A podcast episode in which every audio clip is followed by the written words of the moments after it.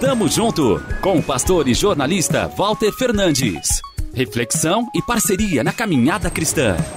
Tamo junto, tamo junto, tamo junto, tamo junto, tamo junto. Fake news é uma das expressões mais ouvidas nos últimos anos. A terrível onda de informações mentirosas ao redor do mundo fez com que o termo ganhasse popularidade. E o pior é que nem o Evangelho, a nossa boa notícia, está isento desta praga.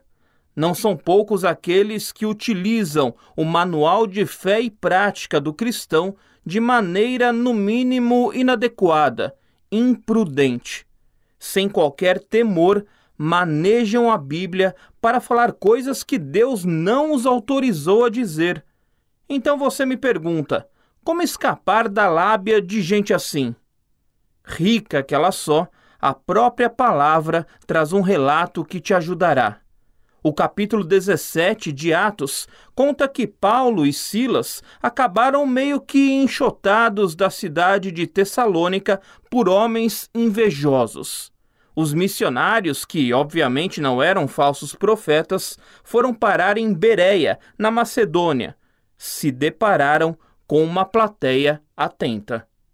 Ali, os judeus receberam a mensagem de Paulo com entusiasmo e se encontravam com ele diariamente, examinando as Escrituras para ver se elas davam mesmo apoio ao que ele dizia.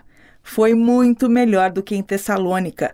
Muitos deles passaram a crer. Atos, capítulo 17, versículos 11 e 12. O que chama a atenção no texto é que os bereanos foram receptivos, não como alguns tessalonicenses. Eles estavam entusiasmados para ouvir.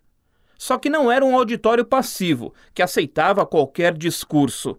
O povo local comparava aquilo que Paulo dizia com o que estava nas Escrituras, para ver se o apóstolo não contava mentiras.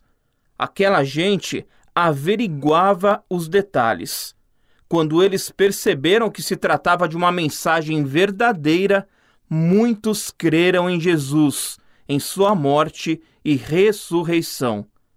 Conhecer a revelação do Eterno registrada na Bíblia é um escape das falácias de falsos mestres. Repito, Conhecer a revelação do Eterno registrada na Bíblia é um escape das falácias de falsos mestres.